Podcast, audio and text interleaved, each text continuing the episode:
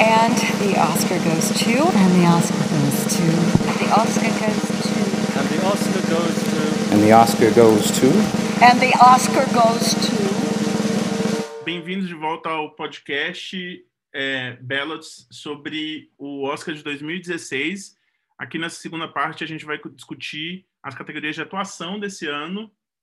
Temos como convidados Pedro de Alencar, vocês já ouviram o Pedro na primeira parte. É, a gente discutiu sobre os filmes do ano, inclusive a categoria de documentários, que é uma, uma, um tema muito caro ao Pedro. E agora a gente vai falar sobre os atores. Sem mais delongas, vou já dar início falando da lista de ator coadjuvante. Bem, o primeiro indicado é o Jeff Bridges por Hell or High Water. Em português chama A Qualquer Preço, se eu não me engano. Lucas, né? Ok, obrigado. É um filme dirigido pelo Dave Mackenzie. Eu acho que é A Qualquer Custo. Eu acho que é, desculpa, eu acho que é A Qualquer Custo o nome do filme em português. A Qualquer Custo. Bem, é um pacote de nomes absolutamente genéricos, não interessa muito, enfim. É, o Jeff Bridges faz o Marcus Hamilton, que é um Texas Ranger, já no final da carreira, e que está investigando os roubos é, que acontecem na, na, na, comunidade deles, feitos pelos irmãos do é, interpretados pelo Chris Pine e pelo Ben Foster. É um western moderno-ish, digamos assim, um filme de investigação, um filme de ação e um drama familiar. É, apesar de parecer bagunçado, é um filme muito interessante. O Jeff Bridges, essa foi a sétima indicação de sete até agora, do Jeff Bridges.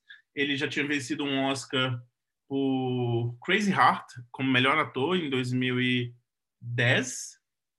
É, por esse papel, o Jeff Bridges ganhou o National Board of Review.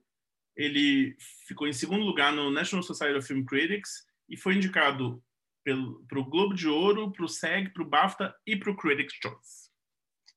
Opiniões sobre Jeff Bridges em Hell High Water? Eu acho Jeff Bridges excelente interpretando Jeff Bridges. Ele faz aquele tipo, aquele papel, é o papel para o Jeff Bridges, né? Mas, assim, é, tende, é, tem às vezes uma sensação de viu um, viu todos, assim, com as, as atuações dele no último ano, nos últimos anos. E, para mim, ele está aí tirando a vaga de outro coadjuvante do filme, muito mais merecedor de indicação, que é o Ben Foster. É, eu vou falar um pouco mais disso mais para frente quando a gente fala do, quando a gente estiver falando dos nossos bailouts pessoais, mas eu, eu, me sinto meio mal de falar isso porque é um grande ator, é um ator excelente, um ator que deveria já ter tido mais indicações até uh, do que quando ele de fato venceu. Mas é isso, assim, eu vejo pouca diferença do Jeff Bridges nesse filme para o Jeff Bridges uh, em Bravura Indômita, o True Grit. É, mais para frente, eu acho que todos nós vamos falar um pouco sobre o Ben Foster. Então, vou dar seguimento ao próximo indicado, que é o Lucas Hedges, por Manchester by the Sea, Manchester à beira-mar, dirigido por Kenneth Lonergan. É, no filme ele faz o Patrick Chandler, é, curiosamente filho é, o, o, o, o, ator que faz o, o, o, pai dele no filme chama tem o sobrenome Chandler, então não deve ser só uma curiosidade, deve ser uma homenagem ao Kyle Chandler. O pai dele morre logo no início do filme é, e ele que é um adolescente, se vê obrigado a ficar aos cuidados do tio dele, que não mora na cidade mais, é, por um motivo que vai ser revelado ao longo do filme e tal. E, enfim, o filme é sobre essa relação dos dois, o tio, ele e luto e sei lá, muitas outras coisas. É, essa é a primeira e única indicação do Lucas Hedges. É, ele chegou ao Oscar tendo vindo de uma indicação ao SEG e ao Critics' Choice. E no National of Review ele ganhou aquele prêmio de revelação. E aí? Olha, eu já mudei algumas vezes de ideia sobre essa categoria, mas hoje eu vou te dizer que provavelmente o Lucas Hedges era o meu favorito ali dentre os indicados. Eu gosto muito da atuação dele. É, aliás, o, filme teve três atores indicados e para mim todos excepcionais. Acho um papel super difícil e também acho que foi o que marcou, com certeza, marcou a, a revelação dos Lucas Hedges, apesar de que, em retrospecto, depois fui pesquisar, lembrei de ter visto ele no Moonrise Kingdom, ainda criança e tal, mas foi daí em diante que ele se tornou, talvez, o ator jovem mais interessante trabalhando hoje em Hollywood. Desculpe, Timothy Chalamet, mas vou te falar que o body of work do Lucas Hedges assim, é invejável e essa atuação, para mim, é primorosa. Eu gosto dessa indicação do Lucas Hedges. Eu gosto muito dele no filme. Eu revi esse filme essa semana. Eu tinha visto esse filme na época. Eu revi essa semana. O filme cresceu bastante para mim. Ainda não acho que é um filme que me toca, eu já falei. Mas as atuações do filme eu gosto muito e gostei muito mais agora revendo. É... E, e, o Lucas Hedges, com certeza, é, um, é, um, é uma delas, né? E, e é um, enfim, é é uma atuação muito uma atuação muito madura, né, para um, garoto ali de 19 anos, né, de uma compreensão muito firme, né, uma compreensão muito sólida do personagem, né, e, e enfim, eu passei a defender mais, eu, eu, eu não, não é meu favorito dentro da categoria e também quando a gente for fazer os ballads não é um dos meus favoritos dentre os filmes que estavam os filmes de 2016 mas é, é uma indicação que eu estou mais disposto, mais disposto recentemente a defender do Lucas Hedges, e realmente é um ator assim que tem uma carreira já é, muito muito interessante, né? E, e, que, e que faz com que a gente crie muita expectativa pelos próximos trabalhos. Né? Eu acho que o Chalamet ele também cria de certa forma, mas a gente meio que já é, eu acho que não, não existe tanto essa coisa da gente esperar ainda o que, que ele vai entregar. Né? Eu acho que o, a minha percepção do Lucas Hedges é essa, né? O que, que ele vai fazer agora, né? O que, que ele vai fazer da carreira dele daqui para frente, né? Eu concordo super com o que você está falando, que essa questão de frescor, quando eu vou ver uma atuação do Lucas Hedges, eu nunca sei o que ele vai entregar ali, ele sempre representa. E tem uma coisa que eu acho que é muito difícil nesse personagem dele do Manchester, que é tem um lado meio tragicômico no luto, sabe? E, e, o filme passa às vezes por isso e esse personagem acho que representa bastante isso, né? Tem aquelas cenas assim do é, que tem um, um, certo desconforto quase cômico, como a cena do frango no congelador, que remete ele ao corpo do pai dele no necrotério, e ele está sempre ali dentro do, do momento. É, bem, eu lembro que na época da, que as indicações para o Oscar iam sair, assim, muita gente duvidou que o Lucas Hedges chegaria. Eu não sei se por falta de percussor ou por essa questão de atuações de adolescentes, né, de jovens, não ser algo super comum, é, mas que gerou uma comoção grande quando ele efetivamente foi indicado, assim, porque eu acho que todo mundo tinha essa sensação de que ele merecia, assim. É de fato uma dessas atuações revelação e tal, é, não é minha não é definitivamente minha atuação favorita do nem do filme e nem da categoria, mas eu acho que é uma indicação muito justa e tal como todo mundo eu fico muito interessado pela carreira que ele está desenvolvendo agora. Eu acho que realmente é um ator que está muito disposto aos riscos.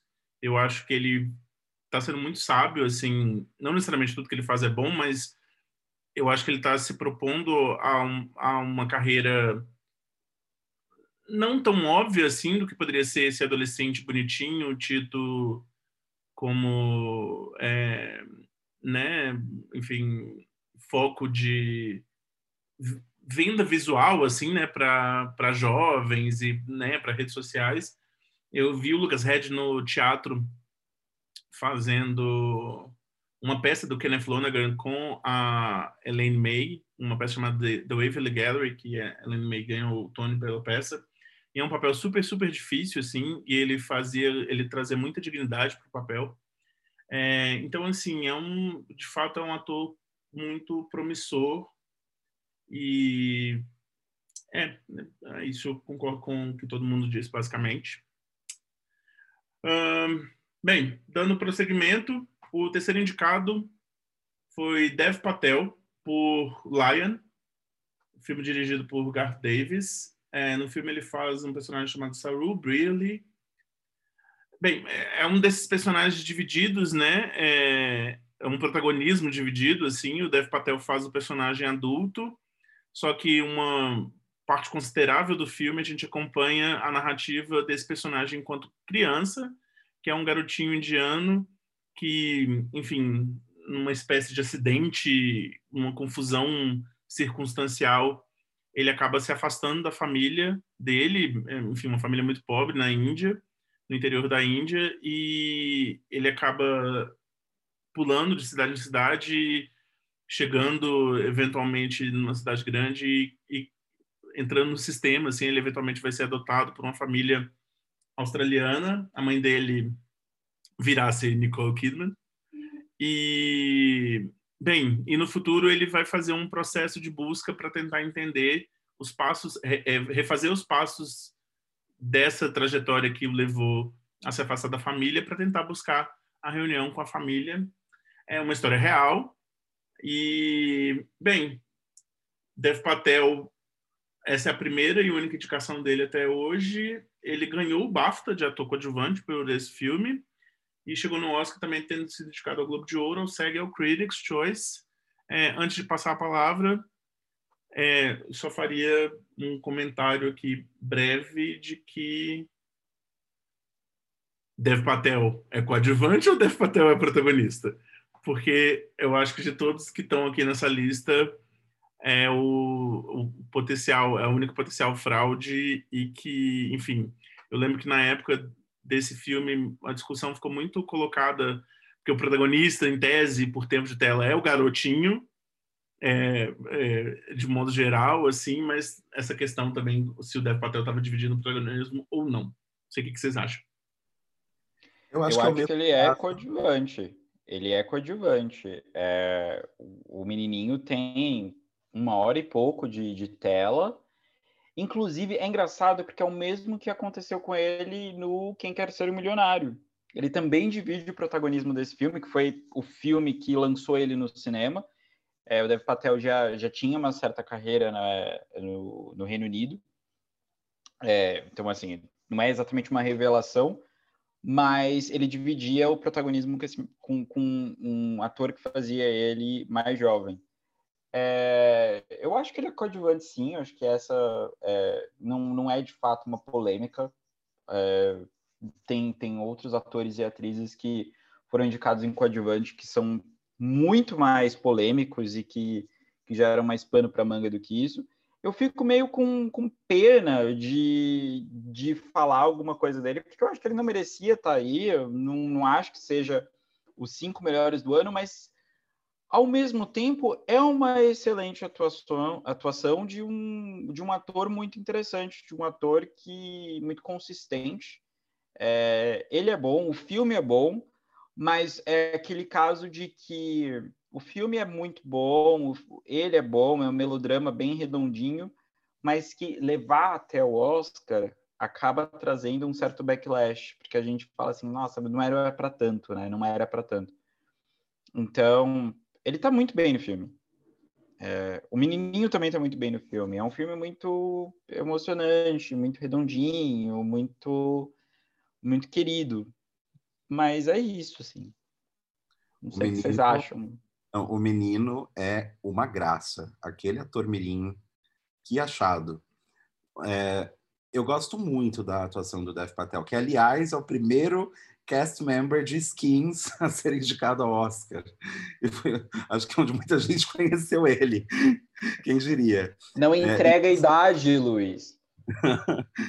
Inclusive, eu acho que, que é, não, é fato que ele bateu na trave ali com o Slumdog Millionaire, né, o Quem Quer Ser um Milionário.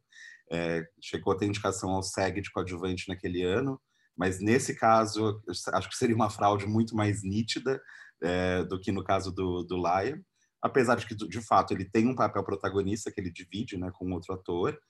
É, eu vou falar, eu gosto muito do Lion, eu acho esse filme super bonito, e é o Dev Patel quem conduz a gente para aquela catarse no final, né, que é uma cena super emocionante. É, eu lembro que é, depois que ele ganhou o BAFTA de coadjuvante, teve até uma galera apostando num possível upset dele nessa categoria. E tanto que eu tenho a sensação de que ele foi o segundo mais votado ali. Tá? Também tenho essa sensação de que ele foi o segundo mais votado. Eu queria trazer um fun fact antes da gente seguir.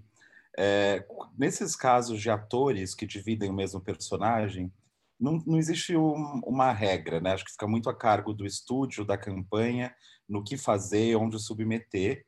É, às vezes a estratégia é colocar todo mundo em coadjuvante, como no caso do Desejo de Reparação, né, que as três atrizes que fazem a Bryony, a Saoirse Ronan, a Romola Garai e a Vanessa Redgrave até competiam às vezes lado a lado em coadjuvante, mas no Oscar só tem dois casos de é, atuações indicadas no mesmo ano, né, de inter, é, atores fazendo o mesmo papel. E os dois envolvem a Kate Winslet, primeiro com Titanic, quando ela concorreu ao protagonista, e a Gloria Stewart sim, coadjuvante.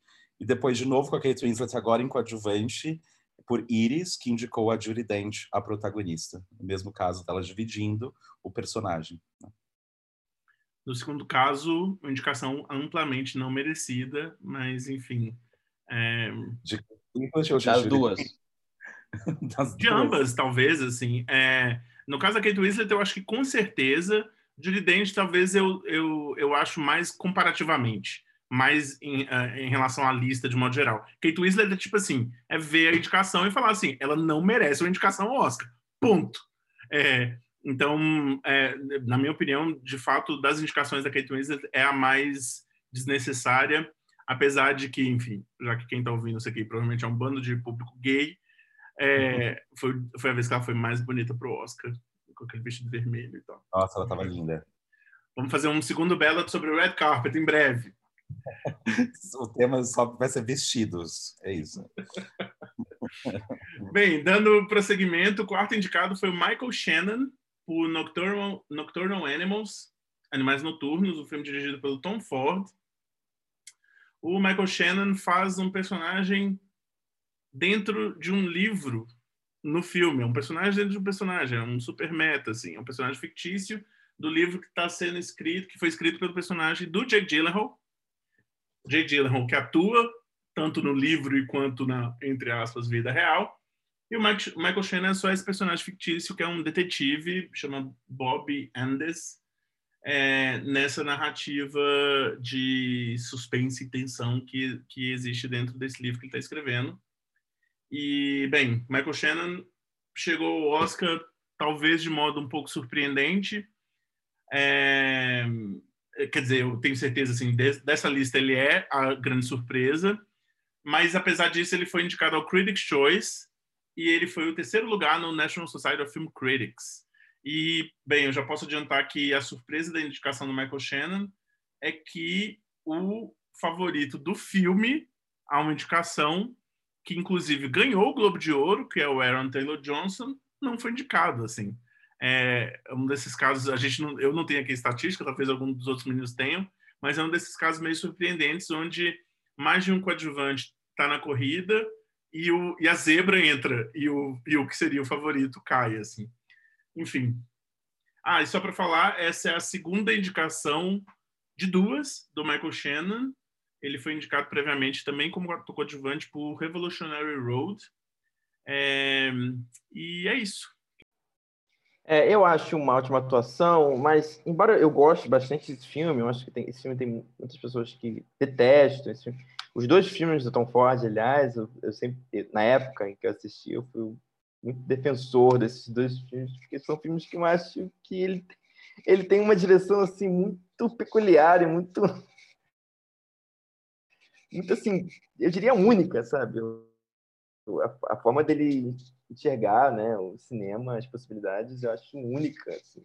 Então eu acho que é um filme que para mim é muito interessante. O Tom Ford, eu, eu, eu, lamento muito ele não ter ele não ter continuado a fazer filmes, né? Porque eu fico esperando ah, não sei um projeto novo, porque embora não sejam filmes excelentes, são filmes que me interessam muito, assim, pelo pela pela, pela mente dele, né? E mas embora eu goste bastante do, do Animais Noturnos, eu não eu, eu acho que eu não indicaria nem o, o, o Aaron Taylor Johnson, nem o o Michael Shannon, Por, não, não sei porquê, mas eu acho que não me chamaram a atenção a ponto de eu, de eu indicar, embora eu tenha ficado feliz na época, eu lembro de eu ter ficado feliz na época dessa troca que aconteceu no Oscar do Michael Shannon ter entrado no lugar da Taylor Johnson, porque eu achava a indicação da Taylor Johnson muito baseada em cima de uma cena e, e, que realmente é uma cena que foi muito discutida e mas realmente não é não são indicações que eu defenderia. E, e, e nenhum dos dois certamente vai estar no meu no meu ballot mas também não é um absurdo. Eu acho que esse ano é um ano que não tem muitos absurdos né, em questão de, de indicação em atores. Eu acho que esse não é um absurdo né. É uma é uma atuação boa né. Mas eu vou só complementar, Pedro, que eu também gosto muito do, do Nocturnal Animals. E acho, inclusive, já tinha gostado do Direito de Amar, mas acho Nocturnal Animals um filme mais maduro, mais ambicioso. E até no que ele tem de regular ali, ele tem algo de interessante que, que me atrai, que me mantém nele, sabe? É, eu... eu concordo com vocês. Ah, desculpa, Thiago. Ah, não, eu só ia falar um, fazer um comentário sobre o Tom Ford, que o Pedro é, disse que gostaria que ele continuasse fazendo filmes. Eu acho que ele não parou de fazer filmes, eu acho que é só uma questão de tempo mesmo, eu acho que é uma ideia de, de uma carreira paralela. É, essa noção estética do Tom Ford, meio única que o Pedro fala, eu acho que é muito pertinente, só que leva a riscos muito grandes e, na minha opinião, na maior parte das vezes, é, esses riscos não se compensam nos filmes, assim. É, eu me esforço, eu, às vezes eu sinto que quando eu assisti os dois filmes, e eu gosto mais do Single Man, é, rolou um esforço meu de gostar mais de algumas coisas do que, de fato, isso foi naturalmente algo que eu apreciei. É, mas eu admiro, sim, o risco que, ao, qual ao qual eles propõem, só que na prática eu gosto mais do, dos óculos dele, dos perfumes, do que dos filmes. Lucas. Eu gosto dos filmes justamente por eles serem estranhos. Acho que o Pedro pontou uma coisa que para mim sempre foi verdade. Assim, eu gosto muito do A Single Man. Eu não gosto do Animal do Animais Noturnos, mas eu acho um filme muito interessante por conta desse ponto de vista meio. Eu, eu acho os filmes dele desconjuntados, assim.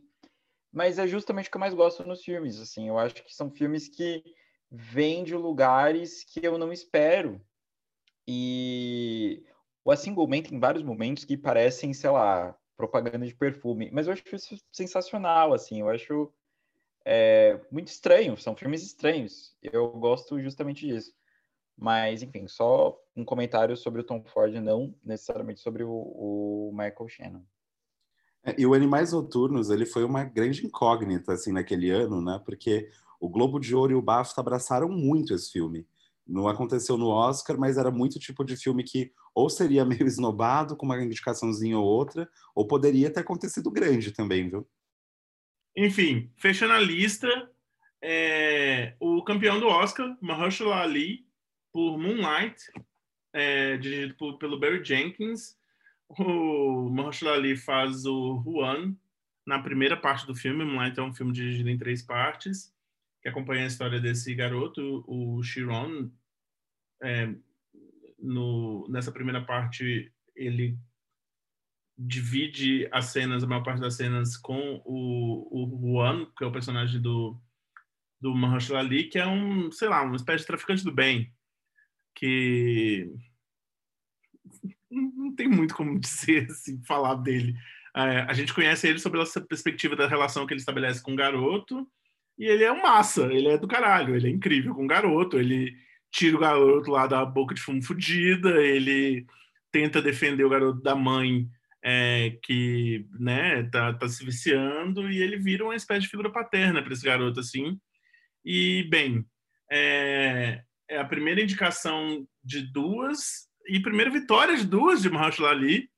É, pelo papel ele levou o Oscar, o SEG, o Critics e a Trifecta, que é o National Society of Film Critics, os críticos de Nova York e de Los Angeles.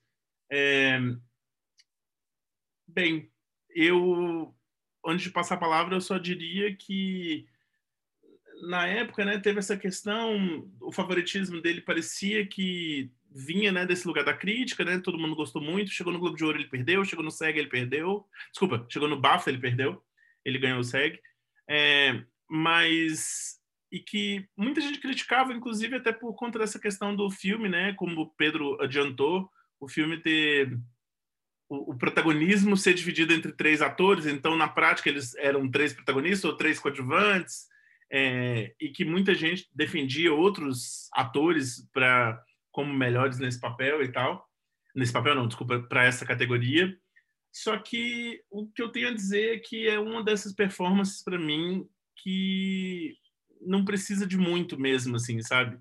É, eu me sinto muito comovido pela cena da praia e muito, muito, muito, muito comovido e quase me emociono ao lembrar a cena da mesa de jantar, assim, sabe? Que é uma das coisas, é um desses momentos que eu tenho uma memória, assim, de que vem esse choro do seu âmago, sabe? Assim, tipo, a, a, as lágrimas nesse momento que eu estava assistindo o filme, elas vieram de um lugar que eu não esperava, assim, não foi nenhuma construção. É, de repente eu estava assim é, amplamente emocionado pelo que ele faz ali naquele nesse, nessa cena e é isso, é tão legítimo, é tão bonito, é tão forte que, apesar da gente estar acompanhando a história do garoto, a gente sente falta dele é, do resto do filme inteiro, assim, sabe? É, então, assim, é um personagem maravilhoso e eu acho que ele, ele entrega uma performance absolutamente espetacular, assim. É, eu sou muito feliz que ele tenha ganhado esse Oscar. É, eu acho que o, o cinema do Barry Jenkins ele ele exige dos atores é, uma um entendimento dos papéis muito específico, né? Ele, ele, ele exige não caberia a Mahershala ali nesse filme fazer é, uma atuação chamativa. Não caberia ele fazer uma atuação assim com, um tom acima ou dois tons acima, né? acho que o, o, cinema do Barry Jenkins ele chega, né? Ele tem esses, esses dois filmes que chegaram ao Oscar, mas ele tem um outro anterior, é, com atuações muito bem dirigidas por ele, né? Muito bem e com atores que abraçam muito é, a visão dele. E eu acho que o caso do Marshall Ali é um nesse filme, né? É um é um talvez seja a grande atuação dentro dos filmes do, do Barry Jenkins até agora, por talvez ser esse, por representar assim dentro do filme é, tão bem essa visão, né? Tão bem esse estilo, né, do Barry Jenkins que é interessantíssimo e que é, é um frescor, né, dentro do cinema dos últimos anos.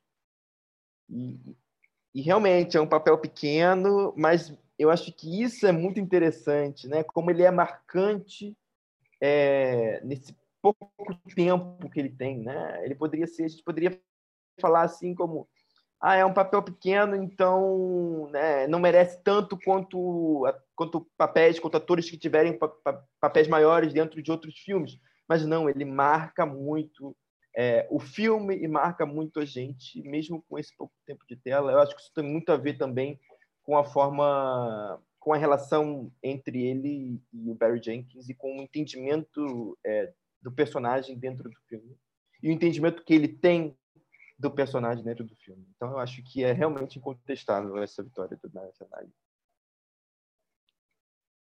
Mas, enfim, como eu disse, eu fico muito emocionado, fico muito feliz que ele tenha ganhado.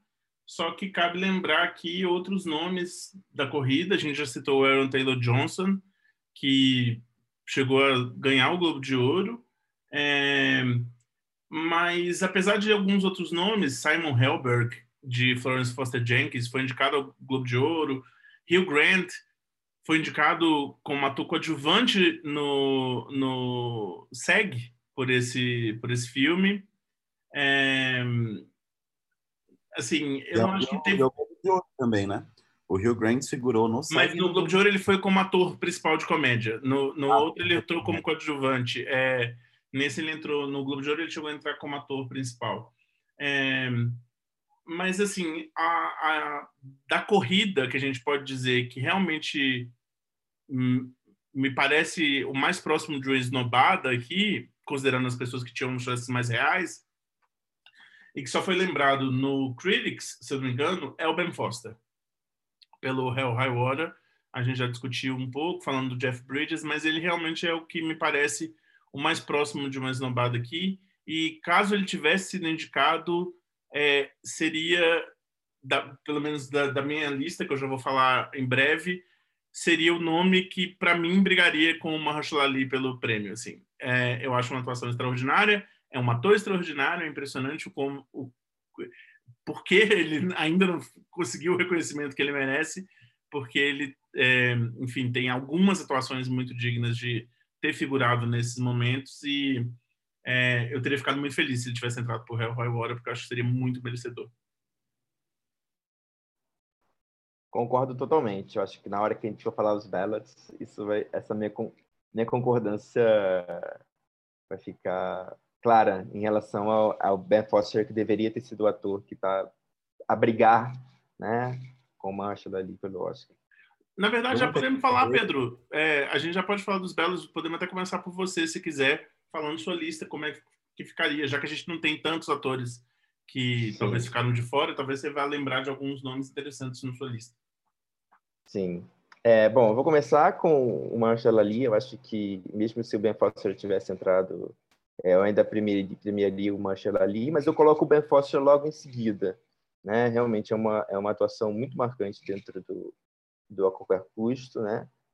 É, e aí depois eu vou falar, eu vou trazer um ator que eu assisti essa semana, eu revi Fences essa semana, e me impressionou muito. Acho que da primeira vez que eu assisti, eu não, é, não, não, não, me chamou muita atenção. Acho que por conta dele estar tá ali com um, algo que estava sendo pedido a ele, muito específico, e ele tinha feito com, de forma muito competente mas eu acho que valia mais atenção, valia prestar mais atenção, que é o Michael T. Williamson, que faz o irmão mais novo do personagem do Denzel em Fences. Eu acho, eu assisti de novo essa semana, e eu acho que é uma atuação muito, muito, muito boa e que merecia ter sido lembrada.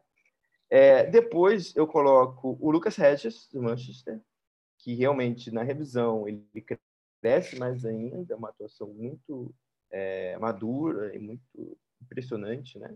E por último, eu estava entre manter o Dev Patel, mas eu acho que eu ainda indicaria, porque eu realmente fiquei muito impressionado dentro dessa revisão de Fences, eu indicaria esse ator que eu sou muito fã já, né, do, pelos, pelos trabalhos que ele fez até agora, que é o Giovanna Depo, que faz o filho do Denzel Washington no filme. É, eu acho que também na época que eu assisti, eu achei ele assim um pouco contido demais, mas eu acho que é o fato dele ser contido traz o contraponto dele com essa figura do pai, que é uma figura muito explosiva. Né? Então, eu acho que existiu ali, dentro da atuação do Giovanna Depp, uma compreensão muito particular do qual era o papel dele dentro do filme e o que ele poderia fazer. Né? E os momentos em que ele ia é, ele, em, em, que ele ia chamar mais atenção para o personagem. Então, eu acho que eu fecharia com esse sim. Né? Mas com uma menção assim para o Death Patel, que também eu gosto bastante, dentro do Lion. Bom, é, eu vou te falar que eu gosto muito do Ben Foster. Quando a gente falou do Jeff Bridges, disse que era, de fato, o coadjuvante mais notável do filme. Inclusive, gosto muito também do Chris Pine, que é o protagonista. Mas eu vou te falar aqui que também eu não tive espaço para ele quando eu estava fechando a minha lista. Dos indicados ao, ao, Oscar, eu manteria o Lucas Hedges e o Mahershala Ali. Eu colocaria também o Trevante Rhodes, também do Moonlight. Na, na, acho que é uma puta atuação e indicaria nessa categoria. É, um que não chegou a, acontecer, mas que eu acho uma atuação deliciosa, que é o Ray Fiennes, naquele filme A Bigger Splash, do, do Luca. Como, como, como pronuncia o sobrenome dele? Guadadino?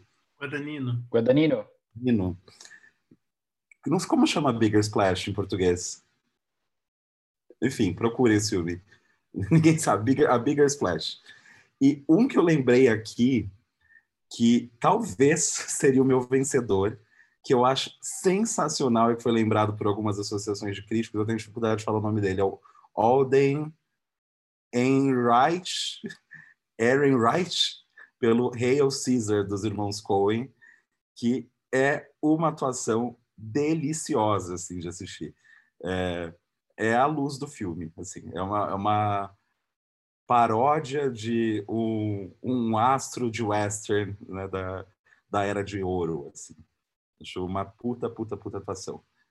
É uma pena que ele não se concretizou ainda na carreira. Fez o Han Solo, que foi um fiasco, mas essa atuação já me levava para a impressão de alguém que poderia ter uma carreira muito produtiva.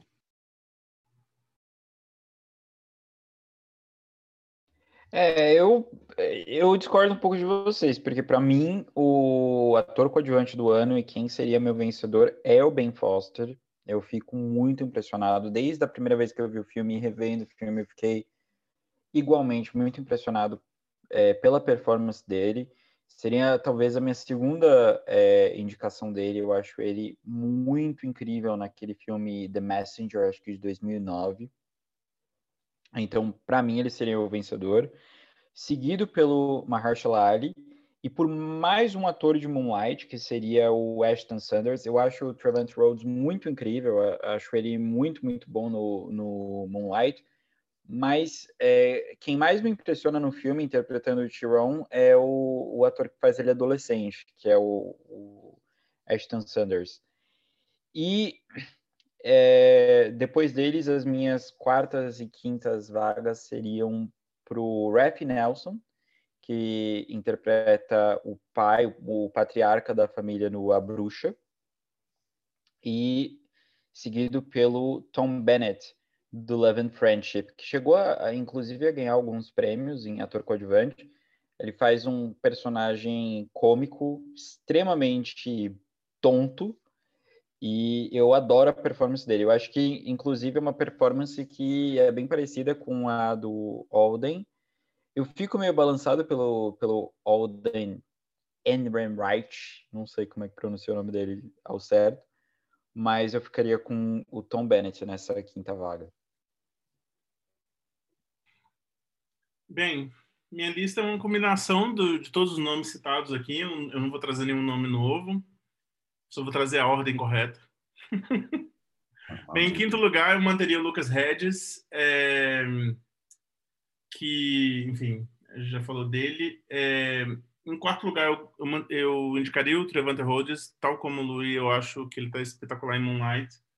É, e a última parte é uma parte que acaba comigo, pessoalmente. Ah, meu terceiro lugar seria o Tom Bennett. Eu achei que eu ia ter esse, esse ia ser o único a mencionar, mas né, o, o amiguinho falou antes que tem uma atuação absolutamente deliciosa nesse filme. É um filme é, talvez assim pouco visto assim eu acho da, da, das adaptações da Jane Austen é, dirigido por um, um cineasta muito é, bissexto que é o Whit Stillman que é um cara que está muito pouco né é, ele filma muito pouco mas particularmente eu acho que ele faz coisas muito interessantes ele tem essa parceria meio já estabelecida com a Kate Beckinsale, que é a protagonista do, do Love and Friendship. Enfim, mas o Tom, Tom ele tem esse papel absolutamente... Esse papel que é comum em filmes da Jane Austen, de cômico e tal, só que é muito maravilhoso nesse filme. Ele é um tonto, um grandíssimo tonto, assim. A cena dele falando sobre é, Churchill é, que é a cena de apresentação dele, a cena sobre no jantar com as ervilhas, é uma atuação deliciosa, assim, é, tipo, não tem outra não tem outro termo para isso, assim, eu adoraria que ele e que esse filme tivesse acontecido, porque é um filme maravilhoso, é um dos melhores roteiros do ano, é, devia ter acontecido em roteiro, em adaptado, e tem algumas das falas mais venenosas pensa, é, imagináveis e certamente as mais venenosas atribuídas a Jane Austen. É, e meu segundo meu primeiro lugar são igual ao do Pedro, é o Ben Foster, por Hell High Water. Em primeiro lugar, o campeão do Oscar, Mahershala Ali, nessa belíssima atuação que ele entrega em, em Moonlight. Bem, vamos adiante para a categoria de atriz coadjuvante. A primeira indicada, Naomi Harris, por Moonlight, dirigido por Barry Jenkins. Ela faz Paula, que é uma viciada em, em drogas, mãe do personagem principal, e a gente acompanha ela é, ao longo da narrativa nesse processo destrutivo, assim, do, né, desse caminho do, do, do vício que, sei lá, muito tradicionalmente retratado no cinema. É uma personagem que você consegue ter empatia por ela, por mais que ela seja errática e tal. E, bem, é uma, é uma atuação interessante. A primeira e única indicação da Naomi Harris. Ela chegou no Oscar tendo vencido o National Board of Review, é, tendo sido terceiro lugar no National Society of Film Critics e com indicações ao, Glo ao Globo de Ouro, ao SEG e ao BAFTA. O que vocês acham de Naomi Harris? Foi muito falado naquela award season que ela filmou esse papel em dois dias, né? Acho que foi num final de semana que ela estava entre um projeto e outro. Ela é uma atriz britânica, né? É, com, você nunca acho que ela não tinha era alguma coisa com, com visto de trabalho que ela precisava filmar esse papel em dois dias. É, e vou falar, eu assim, eu elogiei muito já o elenco de Moonlight, mas eu, pessoalmente para mim ela é uma das menos notáveis ali do filme, tá? Ela tem um personagem obviamente super emblemático e central, é a mãe do protagonista, né? Que ela faz nos três momentos, ela está nos três atos, então tem ali essa personagem em fases diferentes da vida.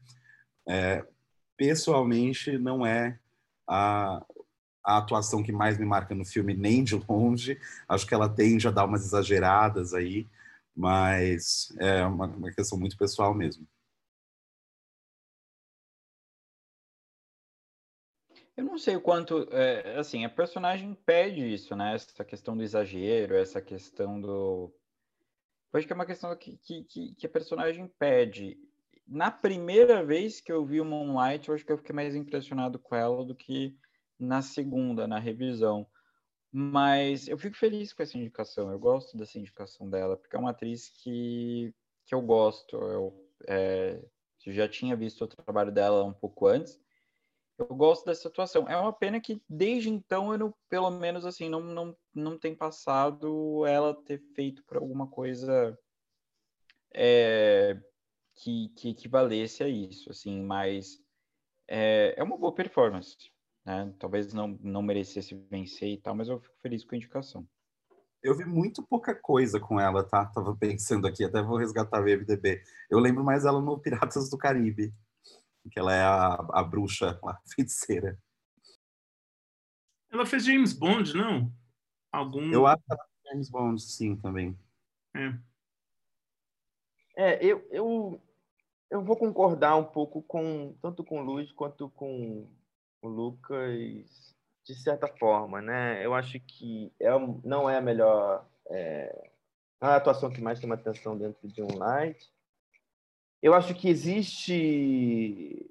Mas eu embora eu concorde que às vezes que a minha percepção pode ser também de um certo exagero dela, eu acho que essa percepção que também é minha, ela talvez esteja em contraste com uma com três atuações, especificamente três atuações é, dos três atores que fazem o protagonista, que são atuações propositalmente muito contidas e muito assim é, que lidam muito com essa questão interna desse personagem, né? E aí tem essa mãe que que é que desestabiliza. Eu acho que é uma performance desestabilizadora do filme, mas eu acho que talvez isso não seja é, demérito da Naomi Harris, talvez isso seja uma né, um, uma função da personagem dentro do roteiro por parte do Barry Jenkins, né? Mas eu também não, realmente não é uma não é uma, uma performance que, é, em comparação com as outras do filme, chama tanta atenção. Embora eu não desgoste, né, dessa indicação também, né? Acho que é,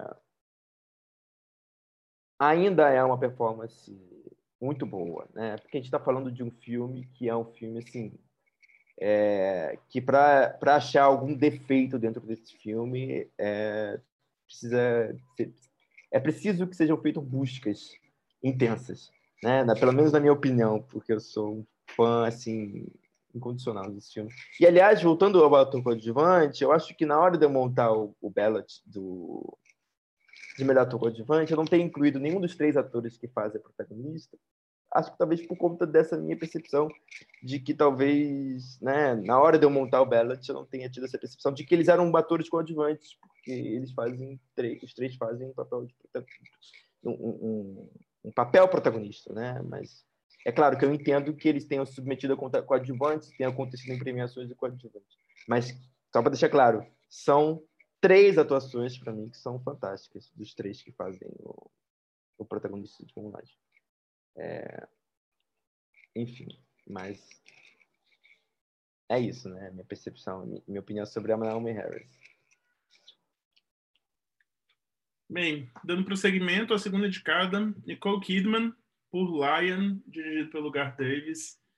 Um, Nicole Kidman faz Sue Burley no filme, que é a mãe adotiva do, do personagem principal, no caso, mãe de Dev Patel. É, Nicole Kidman, sei lá, é, é difícil descrever essa personagem, né? Ela é o, meio um clichê de mãe adotiva, ela é uma mãe adotiva massa que tem uma cena massa e que incentiva seu filho massa a buscar informações sobre o seu passado. Não tem muito o que dizer. É, Nicole Kidman, essa é a quarta indicação de quatro dela. A primeira e única até agora como coadjuvante. É, Nicole Kidman ganhou o Oscar por The Hours em 2002 como melhor atriz. Ela chegou no Oscar esse ano, tendo sido indicada também ao Globo de Ouro, ao SEG e ao BAFTA. E aí? Eu acho que valeu essa indicação para ver a Nicole aplaudindo a Viola Davis que nem uma foca. Vocês lembram? Que virou meio. mas, eu, mas, eu vou falar, mas eu vou falar que eu gosto dela no filme muito, assim. É, não sei também se veremos se vai sobreviver no meu Ballads, mas é, é um papel da idade dela, sabe? É, é, é, por si só já é uma coisa diferente do que a gente costuma ver a Nicole Kidman fazer. É, acho que é uma atuação super sensível, também muito contida. A cena dela com o. Você mencionou. É, qual foi a palavra que você usou para falar cena dela e da, da, uma cena do bem? É, enfim, não sei. É, mas é a cena em que de fato ela dá, ela abre né, para o filho adotivo que a adoção para ela foi uma escolha, né, que ela podia ter tido, não foi para não ter conseguido ter um filho biológico. E essa cena para mim é a mais bonita do filme, assim. E eu acho a Nicole excelente nela.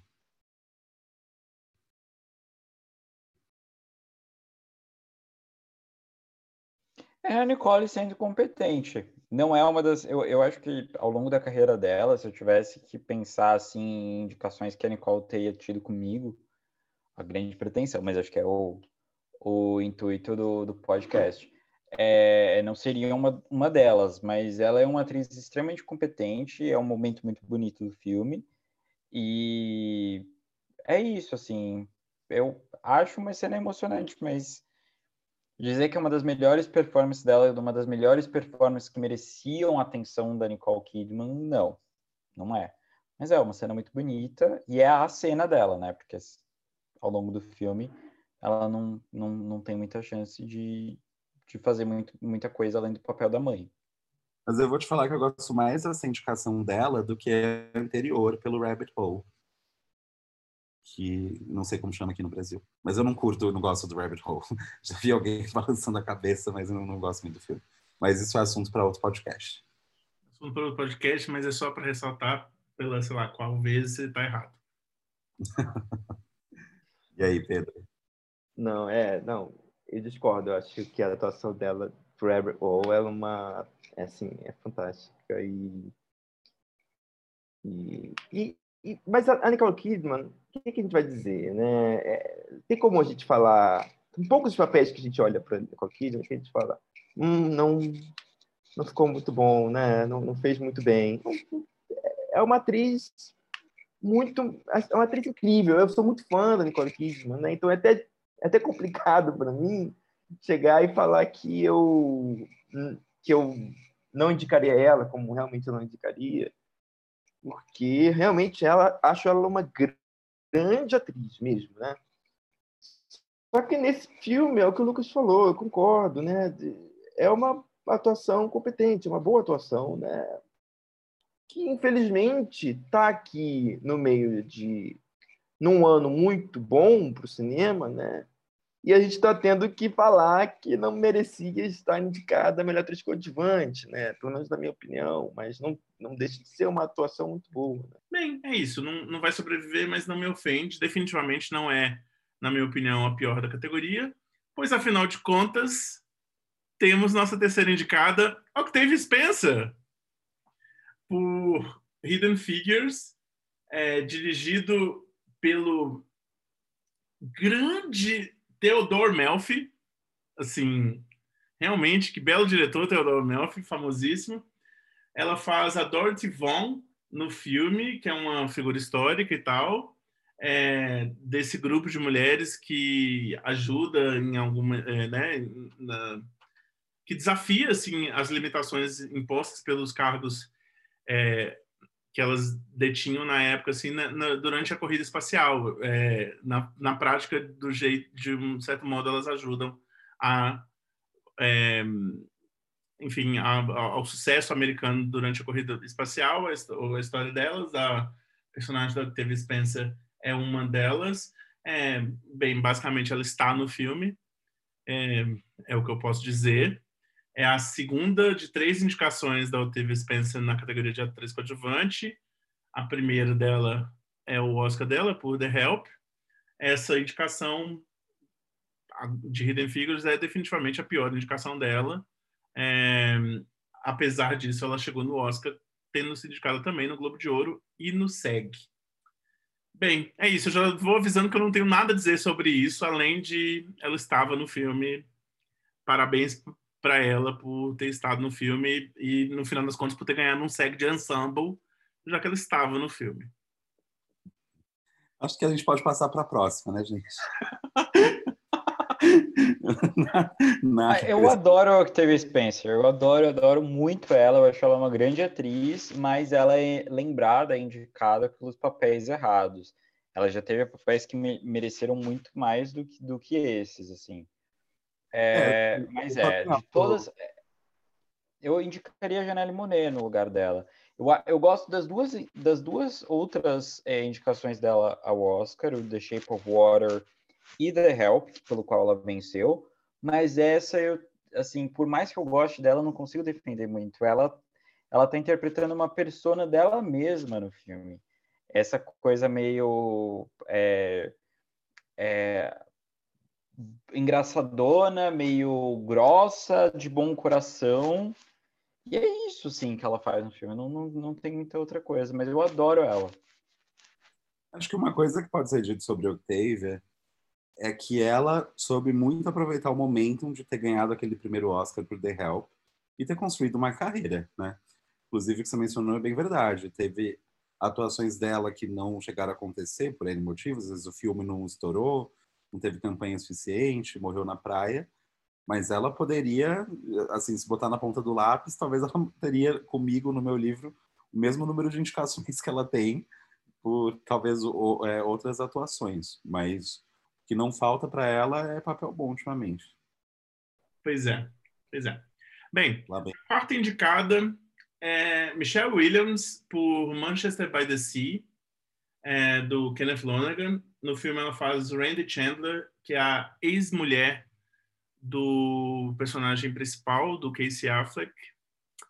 E bem é o que eu posso dizer para se alguém não tiver assistido o filme, é que, ele, que ela é ex-mulher dele fora isso, eu acho que eu não tenho muito que posso dizer sem entrar em spoilers, no campo de spoilers.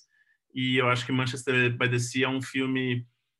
É, assim, pelo, pela força dramática dele, a, a informação sobre o passado do personagem do Casey Affleck é muito importante de ser mantido em segredo para quem não assistiu o filme, porque realmente o impacto que, que traz quando a gente compreende as circunstâncias do passado, eu acho que é um impacto dramático absolutamente extraordinário. E a Michelle Williams é parte disso. Então, assim, enfim, é isso. Michelle Williams é a quarta indicação de quatro indicações dela, até hoje sem vitória, um grandíssimo absurdo. É...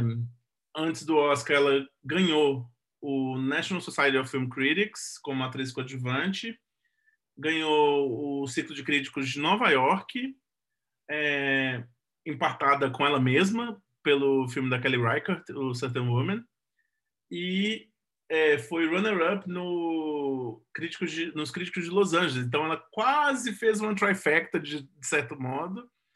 É, e também teve indicações ao Globo de Ouro, ao SEG e ao BAFTA. É, bem, eu, eu, eu falaria rapidamente, só que a Michelle Williams é comparativamente com a Vitoriosa, que a gente vai discutir em breve, que é uma, uma performance que tem muito tempo de, de, de tela, ela é a coadjuvante por excelência, né?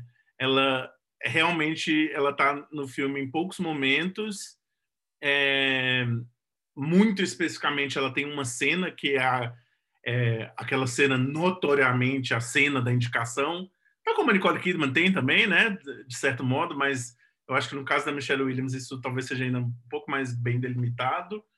É, eu acho que essa circunstância dela ser uma coadjuvante tão oficialmente coadjuvante é um dos casos que talvez faça com que muita gente questione a indicação em alguma instância, não sei, ou, ou questione um possível é, ela, ela possível fazer frente a, Nicole, a Viola Davis no ano dessa corrida. É, eu acho que, inevitavelmente, ela é a segunda mais votada da categoria. É, e eu acho que com razão, assim, se, se não tivéssemos Viola, eu pessoalmente posso dizer que seria um Oscar absolutamente extraordinário para mim da Michelle Williams caso ela, ela tivesse recebido. Assim, é uma performance que em outros anos, e eu vou falar que quase em todos os anos recentes, anteriores e posteriores a esse, eu acho que ela ganharia comigo, assim, sabe? É, se a gente considera o ano seguinte que né, nossa outra colega do The Help ganhou, Alison Jane, ah, com certeza a Michelle Williams é, ganharia em cima dela. Se a gente considera, sei lá, Alicia Vikander, é, enfim. Então eu acho uma performance maravilhosa. A tal a cena dela é totalmente de partir o coração. É, enfim, que grande atriz é a Michelle Williams, né? Bom, eu amo quando a Michelle é indicada, porque a única chance da Busy Phillips ser convidada para o Oscar. Aliás, eu fico me perguntando por que elas não assumem esse namoro, gente? Para que esconder? I'm kidding. É, só porque eu aproveitei que Dawson's Creek entrou na Netflix, eu fui rever um episódio e como você, tem inveja, você tem inveja de amizade real e só para dizer, Busy Phillips MVP da temporada dela, da temporada dela com em Dawson's Creek, tá? Só para dizer. É que, ela, é que ela não pegou Golden Age de Dawson's Creek, ela entra no final, quando eu estava na faculdade, já estava boring. Mas eu vou te falar, como que a Michelle Williams amadureceu, né? Quem diria que ela ia virar essa puta atriz com essa carreira? No Manchester, ela realmente tem muito pouco tempo de tela, mas ela tá consistentemente bem, apesar de que mais marcou todo mundo é a cena que o Thiago mencionou, né, que é a cena do encontro dela com Casey Affleck, próximo ao final do filme, onde ela chega chutando bundas, mas ela é, não tá, não é algo que tipo a, a, indicação só se justifica por essa cena, né? Ela tá consistentemente fantástica no filme, cometendo um exagero, eu vou te falar que essa cena que eu acho que essa cena dela com Casey Affleck é possivelmente a cena mais bem atuada do ano. Mas ela estava diante de um rolo compressor na temporada, né, que foi a Viola Davis. E aliás, eu discordo do Thiago que a Michelle Williams foi a segunda mais votada da categoria, porque eu tenho para mim que todos os votos do ano foram para Viola Davis e que ela foi eleita por aclamação, assim, E é isso. Enfim, moving on. A última indicada, Viola Davis, por Fences, do Denzel Washington, é, em, Viola, em Viola Davis, desculpa, em Frances Viola Davis faz Rose Maxon, esposa do personagem principal, Denzel Washington. Como, desculpa, é quase como se Lee Daniels The Butler, é tipo Viola Davis Fences. o nome do filme. Basicamente.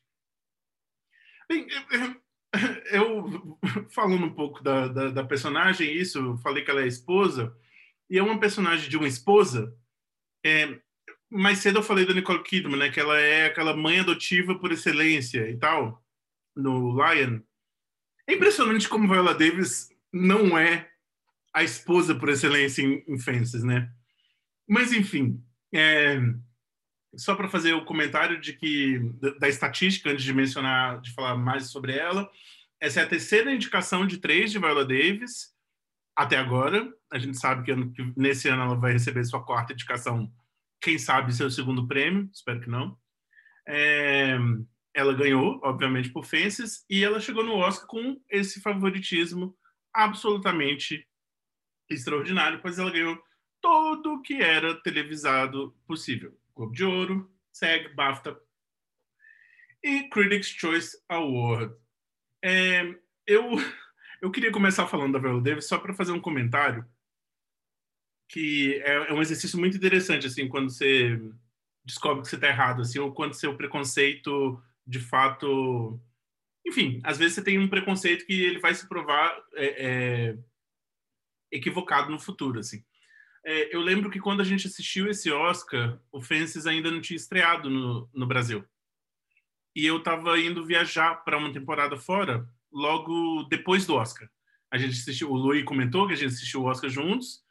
Eu acho que a gente viu o Oscar no domingo e eu viajei na terça-feira, uma coisa assim. E então eu assisti o Fences fora do Brasil, no, dia mais frio que eu já vivi na minha vida e, eu, era um, e ele já tinha estreado nos Estados Unidos há um tempo, então eu tive que, que fazer um esforço para ir para o cinema. Era um cinema na, na, Times Square e a temperatura era menos 9 graus, sensação térmica de menos 14. Então eu estava muito com preguiça de ir assistir o filme. E somava isso o fato de que o discurso do Oscar da Viola Davis foi muito ruim. Eu não sei se vocês lembram, que ela fala do cemitério. O Louis talvez vai falar mais desse discurso, mas enfim, é Viola Davis, que tradicionalmente entregava discursos muito apaixonados, né? Ficou até reconhecida por isso no Emmy, em outras premiações. Ela entregou um discurso horrível assim no Oscar. Então eu tava com uma espécie de antipatia assim, do tipo, na minha cabeça tava assim, um, ela é protagonista com certeza absoluta. Ela ganhou o Tony de atriz. Então, já é fraude na minha cabeça, eu já tava com isso estabelecido. Ela deu esse discurso horrível, então eu tava meio com raiva dela. E eu ainda tô indo passar esse frio desgraçado e para ir lugar, coisa para assistir esse filme. Então eu tava muito contrariado. E que alegria saber que eu tava 100% errado, assim. É, sobretudo, assim. Em primeiro lugar, porque ela mereceu esse Oscar com os pés nas costas. É inegável o, o Oscar dela. Ela, a gente fala que a Michelle Williams é, tá ótima no filme, mas tem essa cena específica. Vala deles tem, tem cenas é, é, ela tem pelo menos duas cenas que eu lembro que a gente discutia qual das duas passaria no Oscar, porque a gente já estava familiarizado com as cenas de premiações e trailers. Ela tem dois momentos extraordinários no filme, três momentos extraordinários do filme, nesse lugar de uma atuação muito showy, né? De ser uma performance muito facilmente notável. É, a questão dela ser coadjuvante ou leading, eu aceito ela como coadjuvante, compreendo quem fizer o caso dela como líder, mas eu acho que não, eu acho que é ele mesmo. É, e é isso, assim, é, é, é, que alegria foi ver que ela venceu o Oscar por esse filme, não por The Help, sabe? É, que alegria foi ver que, que esse reconhecimento dela chegou nesse momento que talvez na cabeça de algumas pessoas, também com algum preconceito, é, imaginasse que fosse alguma compensação, e quando você assiste o filme, você vê e fala que não tem nada, nada, nada além de puro merecimento. Ela está absolutamente extraordinária. Eu acho que faltou um pouco de coragem para elas colocarem em protagonista, tá? Ela queria esse Oscar, ela ficou arrasada quando perdeu por The Help, você via na cara dela. Enfim, ela queria ser enterrada com esse Oscar, gente. Ela precisava dessa estatueta. E o caminho de coadjuvante talvez foi o mais fácil, assim, a, a vitória mais segura, mas eu tenho para mim que a Emma Stone, mesmo com o hype de La La Land, não se seguraria frente a ela. Eu acho que ninguém derrotaria a Viola Davis aquele ano, independentemente da categoria em que ela fosse colocada. É, é uma atuação superlativa, não tenho o que dizer, assim. É uma Oscar sim atrás de Oscar sim, é, mas o Thiago tem total razão de que ela cagou no discurso. Em geral, até porque ficou é aquele discurso que ela deve ter ensaiado tantas vezes diante do espelho e dando umas declarações, porque nós atores somos a única profissão que consegue se colocar no lugar de outra pessoa. Sabe, tipo, amiga, menos. Você ganha o seu Oscar, vai ter ele para sempre, só vai para casa. É, eu fico feliz que ela tenha vencido em coadjuvante, porque eu nunca é, defendi minimamente a compreensão dessa personagem como protagonista. Eu acho que se ela tivesse como protagonista, é, eu ficaria feliz por ela, porque é uma grande atuação, mas eu acharia que ela estaria no lugar errado. Eu realmente eu revi esse filme e continuo achando isso. Eu acho que ela é coadjuvante do filme. Ela não tem um papel tão grande assim. Ela, ela por uma hora e vinte de filme, ela não tá. Ela tá no canto, ela tá observando. Tudo bem, ela tá ali, ela tem tempo de tela mas o arco do filme é completamente é, do, do, do, personagem do Troy, né, do, do Denzel Washington, e ele tem arcos com a com a personagem da Viola, com, a, com os personagens dos filhos, né? Mas eu acho que ela é coadjuvante do filme e, e a atuação dela é, é tão impressionante que, mesmo nesses momentos como eu falei, ela tem tempo de tela muito grande, mas muitas vezes ela está assim no canto, né? Como observadora, isso é claro, é, é, é algo muito é, diz muito sobre a direção do Denzel, que eu gosto muito da direção dele, né? É, mas é, é, ela tem um, um, momentos de tanta sutileza no olhar, nos momentos em que ela vai dar as falas, né? Tem um momento que eu não vou dar o spoiler, mas que eles estão no quarto e que ela dá uma notícia e naquele momento eu olho para a cara dela, Deus, ela não está simplesmente dando um texto, né? Ela tá, ela tem uma compreensão muito perfeita de, desse momento da personagem. Então, realmente é uma atuação muito impressionante e, e e mas que para mim é realmente coadjuvante, né? É que eu acho que tem uma coisa, Pedro, só complementando o seu ponto, que a própria personagem é a esposa do Troy, né? Ela é condicionada a esse papel de ser a esposa dele e tem alguns momentos aí de onde de explosão quase vulcânica em que a Rose, né, que é a, a, a, a personagem de fato da Viola Davis, vem a vida, né? Que é onde ela extravasa tudo e você conhece mais essa mulher, mas ela é muito trabalhada, acho, é, pela própria história, né? Como aquela que está ali no papel da esposa. Né? Sim, sim, mas eu acho que tam, concordo, mas acho que se a gente pensar em arcos dos personagens, né? Eu acho que essa mente é, conturbada e traumatizada e moralmente muito complexa. Esse filme é, uma, é moralmente muito complexo, né? Discussões possíveis de ser feitas a partir desse filme giram muito e sobretudo em torno do personagem do Troy. Né? Então acho que não é nenhuma questão de, de, de dividir protagonismo. Eu acho que é muito forte é, a, a afirmação de que é, o filme gira em torno dessa personalidade moralmente moralmente complexa, como me repetindo, né, do Troy, que é esse. Mas aí vamos falar do Denzel Washington mais para frente. É, é, um ano curioso porque, é, apesar de que no meu belo final eu vou mudar três das cinco indicadas, é, eu não acho que teve uma grande esnobada nesse ano pelo modo como a corrida se deu, porque, por exemplo, a lista do Oscar é a mesmíssima lista do Globo de Ouro e do SEG, idêntica.